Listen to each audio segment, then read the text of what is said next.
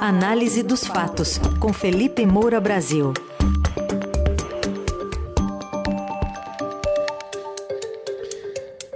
Semana final da campanha eleitoral, em destaque as estratégias dessas últimas horas de campanha, especialmente a do voto útil, e também vamos falar sobre o debate do último sábado, do qual o Estadão e a Rádio Dourado participaram no pool de imprensa do debate dos candidatos à presidência da República. Felipe, bom dia. Salve, salve, Raizen, Carol, equipe da Dourada FM, melhores ouvintes, sempre um prazer falar com vocês. Bom dia, vamos com tudo para essa última semana antes do primeiro turno. É isso, bom dia, Felipe.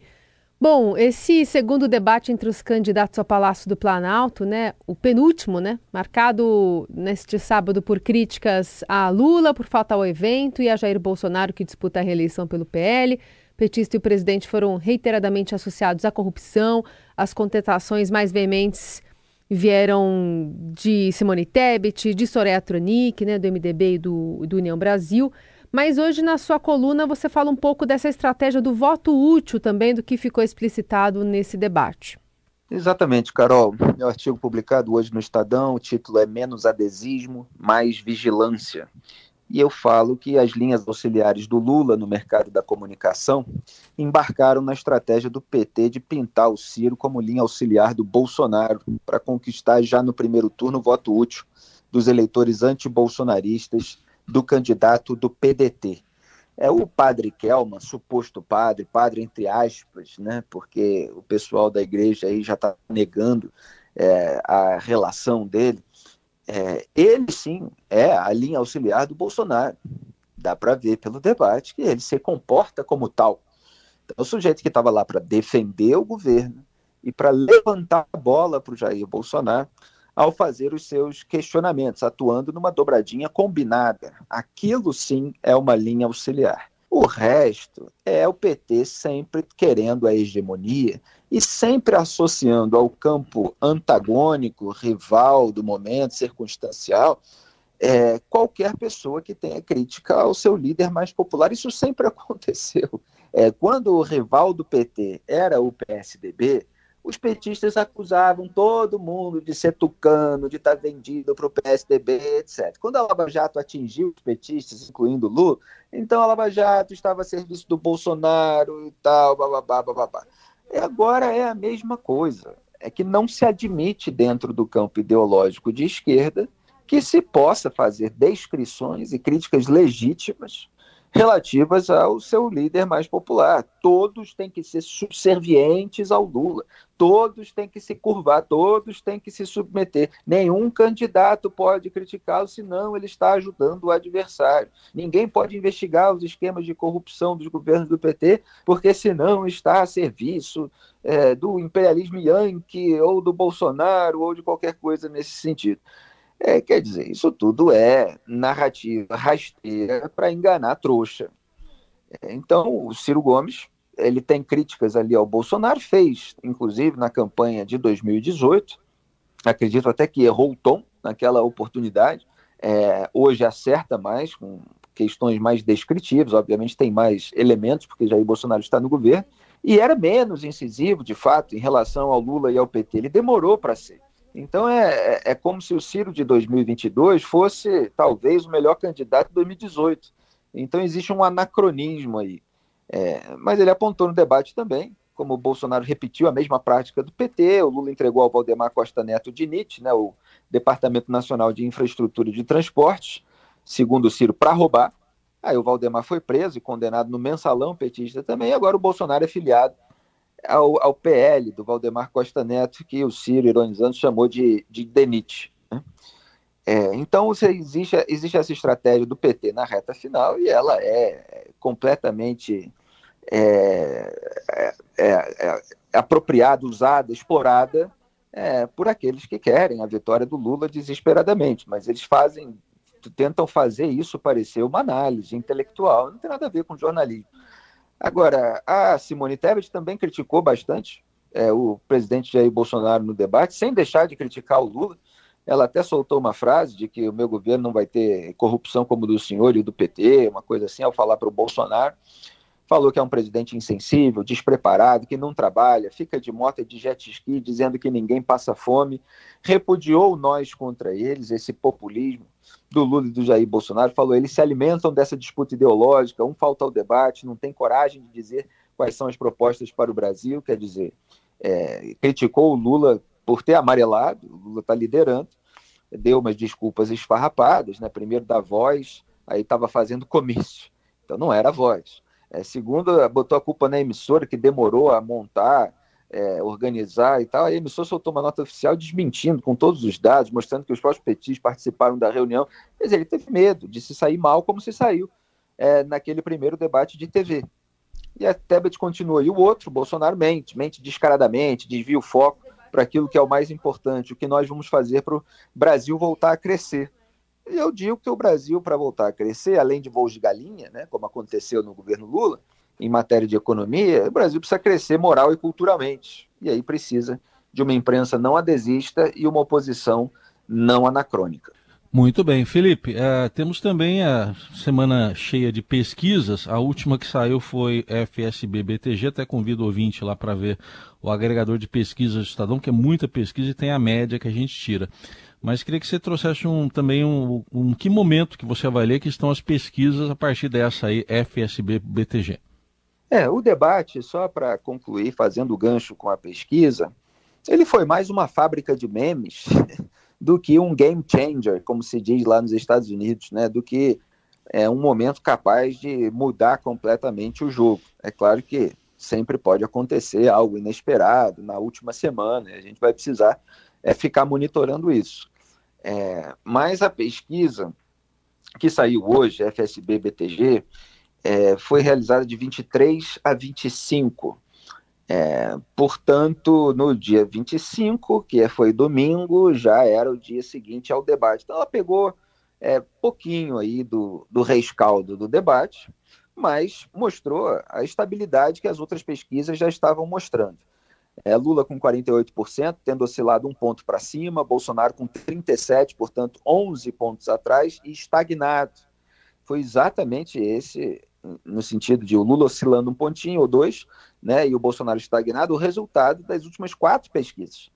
É, teve Poder Data, teve IPEC, teve Datafolha e teve IPESP. Agora, FSB, portanto, na mesma linha. Ciro com 8% estagnado, mas sem perder ainda votos para o Lula, votos úteis, que o PT tanto quer. Simone Tebet oscilando um pontinho para baixo, é, com 5%. É, então, assim, a gente tem esse cenário de estagnação, e o Bolsonaro está investindo em dados econômicos, tenta se apropriar do crédito pela baixa no preço dos combustíveis. A gente sabe que o fator é a queda do preço do barril de petróleo no mercado internacional. Ele cita aí queda é, de desemprego, mas os alimentos ainda estão muito caros. E isso faz é, peso, principalmente ali na população de baixa renda, até dois salários mínimos, que está majoritariamente com o Lula. Né? Lembrando mais uma vez que no Datafolha são 33 pontos de vantagem para o Lula nesse segmento, 38 no Nordeste. E para o Bolsonaro virar esse jogo, ele precisa ultrapassar o Lula no Sudeste, é, precisa vencer no Sul, é, pelo menos em duas regiões aí, com alguma folga. Quer dizer, conseguir aí uns 20 pontos de vantagem na soma é, de pelo menos duas regiões. Então, está difícil para o Bolsonaro nesse momento, Agora, sempre pode acontecer uma grande confluência de fatores em, em, em, em prol dele. Qual, quais seriam esses fatores? É bom a gente ter, pelo menos, identificado.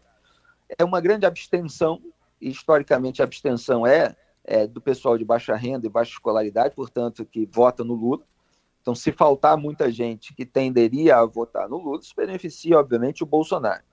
É, o Lula não conseguia os votos úteis, principalmente do eleitorado do Ciro, e ainda vê é, uma, uma faixa aí de voto envergonhado, de gente que não estava declarando voto no Bolsonaro, de modo que ele consiga pontos a mais do que as pesquisas estavam mostrando. Quer dizer, se esses três fatores se juntarem, aí o Bolsonaro pode se sair é, melhor do que indicavam as pesquisas, com uma desvantagem menor, é, ou eventualmente até um outro resultado, mas não é aquilo que está sendo apontado pelos institutos. Né? Então, em relação às pesquisas, é isso. Felipe, e falando um pouquinho mais sobre a live agora diária né, do presidente Bolsonaro, Ele que fez uma ontem, não identificou o lugar onde estava. Isso após o corregedor do, do TSE, o ministro Benedito Gonçalves, negar um recurso contra a própria decisão proibindo o uso dos palácios, né, da Alvorada e do Planalto em gravações para a campanha eleitoral. E aí o presidente colocou lá um cenário, né, um, uma bandeira do Brasil, um, um panfleto do PL para fazer a sua campanha e voltou a trucar, né, essa decisão chamando inclusive o TSE de novo de, de parcial, de, de não transparente. Queria que você falasse um pouquinho dessa, dessa nova estratégia do presidente. Pois é, Carol, ele continua usando a máquina pública a serviço dele e ele quer é, tentar transparecer de que isso é a coisa mais natural do mundo, que tudo é dele, né? Ele se acha o dono das Forças Armadas, né?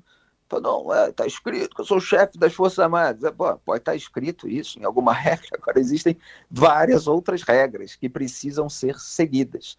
Não é porque o presidente da República, em tese, é o chefe das Forças Armadas, que ele pode instrumentalizar politicamente as Forças Armadas e fazer o diabo é, com, com aquilo. Né? Inclusive, teve aquele episódio da cloroquina também, é, acusações na compra é, de um medicamento ineficaz na Covid, aquele envolvimento do Exército, enfim, são questões aí que já vêm de muito tempo. Mas a gente viu é, o uso da máquina pública no 7 de setembro, aí o TSE coibiu a divulgação das imagens. A gente viu o uso da máquina pública na viagem a Londres para o funeral da rainha, quando ele fez um comício da janela de, do edifício da embaixada brasileira, quer dizer, um edifício oficial que não pode ser usado para campanha eleitoral.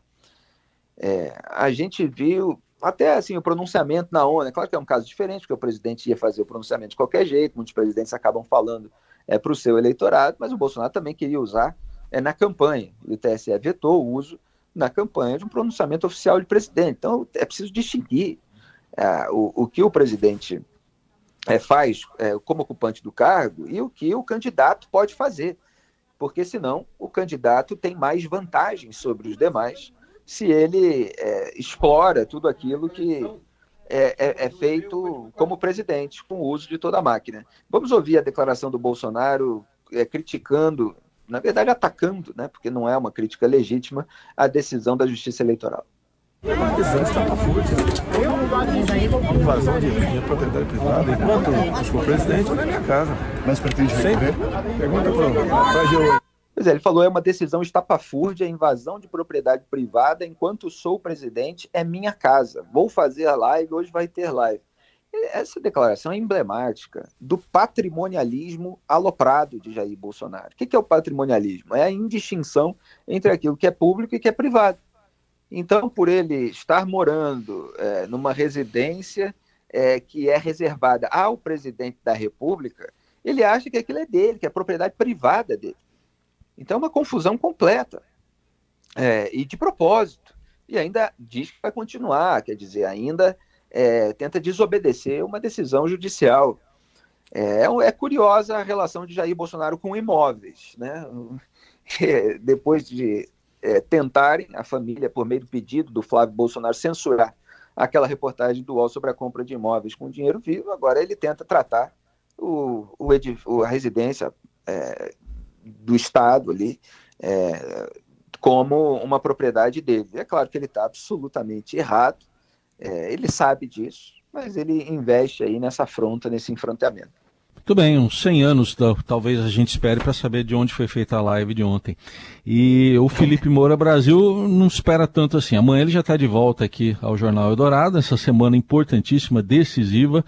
E a coluna de hoje estará daqui a pouquinho no radioadorado.com.br e nas plataformas de áudio. Felipe, obrigado. Até amanhã. Muito obrigado a todos. Um grande abraço. Tchau.